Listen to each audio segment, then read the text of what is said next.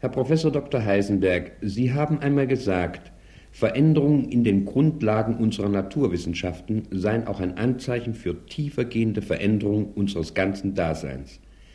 Damit hängt ja wohl auch die Bedeutung der von Ihnen formulierten Weltformel zusammen. Aber diese Veränderungen sind für den Laien schwer zu verstehen, denn der Inhalt, den wir allgemein mit dem Begriff Weltbild verbinden, ist mit dem physikalischen Weltbild kaum zu vergleichen. Dieses physikalische Weltbild ist nur noch von mathematischer Struktur eine chiffrierte Gleichung wie ihre Weltformel. Mit ihrer Weltformel als Grundlage einer neuen einheitlichen Physik sollen alle Kräfte des Makro- und Mikrokosmos, die wir kennen, geistig erfassbar werden, und zwar die gravitations- und elektromagnetischen Kräfte ebenso wie die Regeln, welche die Eigenschaften der Elementarteilchen bestimmen. Darüber möchten wir Sie in diesem Gespräch um Auskunft bitten. Ich möchte vielleicht gleich einige Missverständnisse ausräumen. Es wird manchmal so getan, als sei mit dieser Weltformel nur gewissermaßen ein philosophischer Überbau über die aktuelle moderne Physik gemeint oder wenn man es noch kritischer ausdrücken will, eine Art von philosophischem Spekulieren oder Spintisieren über das, was die heutige Physik an handfesten Erkenntnissen und Tatsachen herausbringt. So ist es aber keineswegs gemeint, sondern zunächst ist im Gegenteil diese Weltformel sozusagen nüchterne und handfeste Physik. Das heißt, es wird die Hoffnung ausgesprochen, dass man aufgrund dieser Formel die Massenverhältnisse der Elementarteilchen, ihre Wechselwirkung, ihr ganzes Verhalten in Experimenten genauso gut berechnen kann, wie man etwa mit Hilfe der Newtonschen Gleichungen die Bewegung der Planeten und der Sterne berechnen kann. Also es handelt sich da zunächst um einen ganz konkreten mathematischen Versuch, die Naturgesetze streng zu formulieren, die das ganze Getriebe der Welt der Elementarteilchen bestimmen. Wir haben also einen Bogen zu spannen vom philosophischen Nachdenken über die Grundlagen bis zur konkreten mathematischen Formulierung der Naturgesetze. Darf ich es so formulieren? Platon dichtete den Mythos, aber Sie, Herr Professor, verwandelten ihn in der Weltformel erstmals in eine exakte physikalische Theorie. Als Physiker ist man immer gerne vorsichtig und daher würde ich sagen, jedenfalls ist die Weltformel ganz sicher der Versuch, die Welt der Elementarteilchen in einer exakten Formel, nämlich in der mathematischen Formulierung eines Naturgesetzes, zu erfassen und damit dem Verständnis zugänglich zu machen. Damals, als diese Weltformel formuliert wurde von Pauli und mir, da äh, war noch nicht allzu viel über die Elementarteilchen bekannt. Es waren zwar eine Reihe von Experimenten schon gemacht, die gewisse grundsätzliche Dinge geklärt hatten, aber man wusste noch lange nicht so viel, wie man etwa heute weiß. Und damals war die Behauptung, dass alle diese Elementarteilchen sozusagen miteinander zusammenhängen. Das heißt, dass sie alle einfach Formen sind ein und derselben Grundmaterie, die man nun, wenn man will, Stoff oder Materie oder Energie nennen kann. Das sind alles nur verschiedene Worte für ein und dieselbe Sache. Damals war also diese Erkenntnis, dass das so sei, noch sehr umstritten und daher hat schon dieser Versuch, eine solche Weltformel zu formulieren, sehr viel Kritik bei den Physikern gefunden, indem sie zunächst dachten, ja, wir sind doch schon froh, wenn wir ein einzelnes Elementarteilchen in seinen Wechselwirkungen verstehen können. Wieso sollen wir nun gleich versuchen, äh, über alle Elementarteilchen etwas Gemeinsames auszusagen? Nun, in diesem Punkt hat sich dann doch durch die Erfahrung der letzten zehn Jahre das Bild ganz entscheidend gewandelt. Wollen wir wieder zur Familie der Elementarteilchen zurückkehren. Aus ihnen setzten sich die Atome der früheren 92 inzwischen durch Kernumwandlung um 20 vermehrten Elemente zusammen. Zu den stabilen Protonen, Neutronen und Elektronen traten die Mesonen, die meist instabil sind und von denen einige nur eine Hundertbillionstel Sekunde existieren – die aber dennoch in Wechselwirkung zu anderen Teilchen treten können. Ist dieser Vorgang eigentlich schon hinreichend sicher zu erklären? Also man kann sagen, die Entdeckung dieser vielen neuen Elementarteilchen, ihre Wechselwirkung und ihre Entstehung, die passt im Grundsätzlichen ganz ausgezeichnet zu dem Bild von dem die Weltformel ausgegangen war. Die nächste Frage, die sich für den theoretischen Physiker stellt, ist natürlich die, kann ich nun tatsächlich aus der Weltformel das Spektrum der Elementarteilchen, das heißt alle verschiedenen Sorten von Elementarteilchen berechnen, kann ich ihre Wechselwirkungen berechnen und vorhersagen. Herr Professor, da habe ich noch eine Vorfrage. Wenn also alle Teilchen aus demselben Stoff bestehend als nur verschieden stationäre Zustände einer derselben Materie aufgefasst werden, wenn sie sich mit einer Geschwindigkeit bewegen, die nahezu die des Lichtes ist, muss das Theorem der speziellen Relativitätstheorie über die Raumzeitstruktur doch berücksichtigt werden, wonach Wirkungen sich grundsätzlich nicht schneller als mit Lichtgeschwindigkeit ausbreiten können. Aber gerade dieses Theorem führte doch im Zusammenhang mit ihrer Unbestimmbarkeitsrelation zu enormen mathematischen Schwierigkeiten. Sie haben völlig recht, dass zunächst eine selbstverständliche Grundlage dieser Elementarteilchenphysik die Relativitätstheorie sein musste. Die spezielle Relativitätstheorie ist ein so gesicherter Bestand der Physik, dass man nicht daran zweifeln konnte, dass auch die Grundgesetze für die Elementarteilchen den Forderungen der Relativitätstheorie genügen. Und Sie haben nun auch mit Recht darauf hingewiesen, dass es mathematische Schwierigkeiten gegeben hat, die daraus entstanden sind, dass einerseits die Relativitätstheorie fordert, Wirkungen können sich nur mit Lichtgeschwindigkeit sozusagen von einem Punkt zum Nachbarpunkt fortpflanzen und andererseits die Quantentheorie die Unbestimmtheitsrelation postuliert, in der es überhaupt schwierig ist, von einem ganz genauen Raumzeitpunkt und gleichzeitig ganz genauen Energie- und Impulsmessungen zu sprechen. Es ist uns aber dann in Göttingen gelungen zu zeigen, dass es spezielle Fälle gibt oder sagen wir spezielle mathematische Situationen gibt, in denen diese von Pauli geschilderte Schwierigkeit doch vermieden werden kann.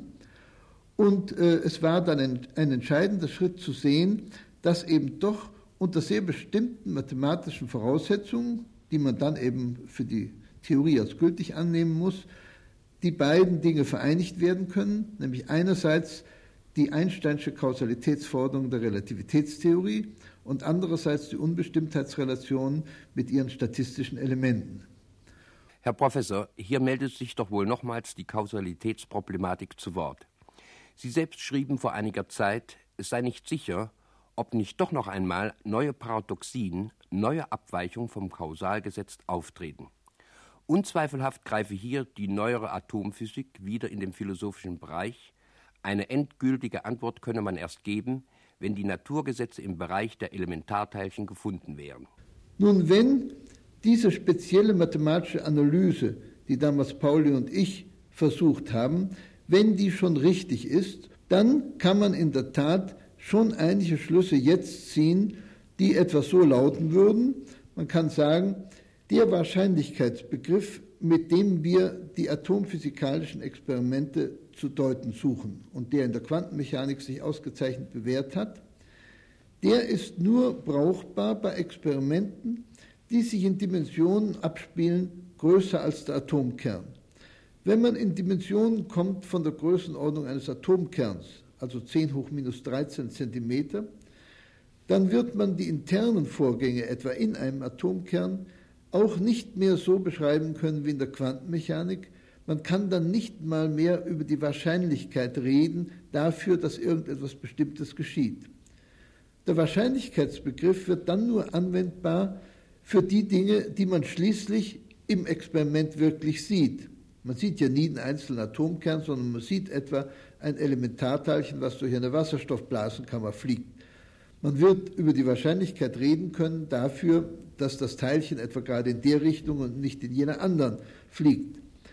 Also der Wahrscheinlichkeitsbegriff wird natürlich aufrechterhalten, soweit er für das Experiment notwendig ist, aber er scheint innerhalb des Atomkerns auch noch zu versagen. Also man würde dann eben einen Schritt weiter weggezwungen werden von der anschaulichen Sprache unserer täglichen Welt und würde nicht nur zu den Unbestimmtheitsrelationen gezwungen sein, die blieben natürlich nach wie vor richtig, sondern man würde darüber hinaus auch noch gezwungen werden zu sagen, im Innern des Atomkerns funktioniert nicht einmal die Wahrscheinlichkeitsbeschreibung, mit der wir in der Quantenmechanik sonst so viele Erfolge gehabt haben. Aber das wäre, wie gesagt, vom physikalischen Standpunkt aus gar kein Unglück. Dem Physiker ist es nicht einmal wichtig, ob solche Abstraktionen notwendig sind oder nicht. Er will ja nur seine Experimente richtig beschreiben. Wenn also das richtige Spektrum der Elementarteilchen aus dieser Formel herauskommt oder aus diesem Grundgesetz herauskommt, wenn die Wechselwirkungen sich richtig aus diesem Grundgesetz berechnen lassen, dann muss man als Physiker damit zufrieden sein. Herr Professor, haben Sie die neuen Erkenntnisse über die Sommerfeldsche Feinstrukturkonstante auch mit Hilfe der Weltformel gewonnen? Ja, das ist in der Tat so und vielleicht sollte ich ganz kurz sagen, worum es sich bei dieser Sommerfeldschen Feinstrukturkonstante handelt. Sommerfeld hat vor ziemlich genau 50 Jahren eine Arbeit über die Feinstruktur des Wasserstoffspektrums geschrieben. Auf die Einzelheiten dieser Erklärung des Wasserstoffspektrums, die ja dann später etwas modifiziert worden ist durch die endgültige Fertigstellung der Quantenmechanik, auf die will ich nicht eingehen. Aber bei dieser Sommerfeldschen Arbeit kam ein interessanter Sachverhalt zutage. Es trat in der Sommerfeldschen Arbeit eine Konstante auf, eben die sogenannte Feinstrukturkonstante.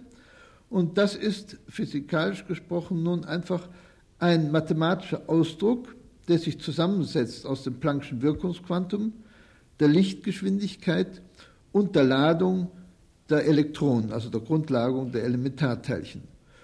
Und es wird also behauptet, dass das Produkt aus Wirkungsquantum und Lichtgeschwindigkeit, abgesehen von einem Zahlenfaktor, gleich sei dem Quadrat der Ladung der Elementarteilchen, also der elementaren Ladung.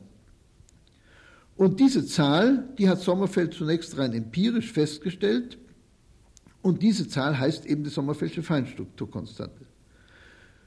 Nun, wenn eine solche Zahl auftritt, dann muss der theoretische Physiker immer vermuten, dass diese Zahl aus den Naturgesetzen folgen muss, denn Zahlenverhältnisse, die muss man ja erklären können, wenn man die Naturgesetze kennt. Und das war eine der interessantesten Zahlenkonstanten, die in der Natur vorliegen, weil ja zu den universellen Konstanten, die es in der Natur gibt, vielleicht die wichtigste gehören, eben gerade das Planck'sche Wirkungsquantum, die Lichtgeschwindigkeit und die Elementarladung. Ich glaube, man kann ohne Übertreibung sagen, dass das die drei Grundkonstanten sind, die das ganze Getriebe der Welt bestimmen. Jedenfalls, ich kenne keine wichtigeren universellen Konstanten. Und es war daher eine außerordentlich interessante Entdeckung von Sommerfeld, dass zwischen diesen drei Konstanten offenbar eine Zahlenbeziehung besteht. Nun, diese Zahlenbeziehung, um die hat man sich schon seit den letzten 50 Jahren, eben seit der Sommerfeldschen Arbeit, immer wieder bemüht. Man hat aber den Grund für diese Zahlenbeziehung früher nicht finden können, einfach deswegen, weil er eben verankert liegt in dem Grundgesetz der ganzen Elementarteilchen und das konnte man erst formulieren, als man mehr über die Elementarteilchen wusste.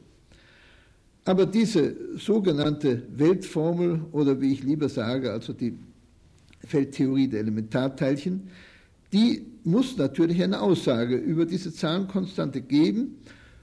Um sie abzuleiten, brauchte man eine ganze Menge von etwas komplizierterer Mathematik, die aber gerade in den letzten Jahren im Übrigen auf anderen Gebieten, nämlich zum Beispiel in der Atomkerntheorie, entwickelt worden war. Und wenn man nun diese neu entwickelten mathematischen Methoden auf die grundlegende Feldgleichung anwandte, dann konnte man tatsächlich einen Zahlwert für diese Konstante berechnen. Und es hat sich zu unserer großen Freude herausgestellt, dass auch in der Näherung, in der wir gerechnet haben, sich der richtige Wert dieses Zahlenverhältnisses eingestellt hat. Also wir wissen jetzt, dass bei Anwendung der modernen mathematischen Methoden auf diese universelle Feldgleichung tatsächlich der richtige Wert oder jedenfalls näherungsweise der richtige Wert der Sommerfeldschen Feinstrukturkonstante herauskommt.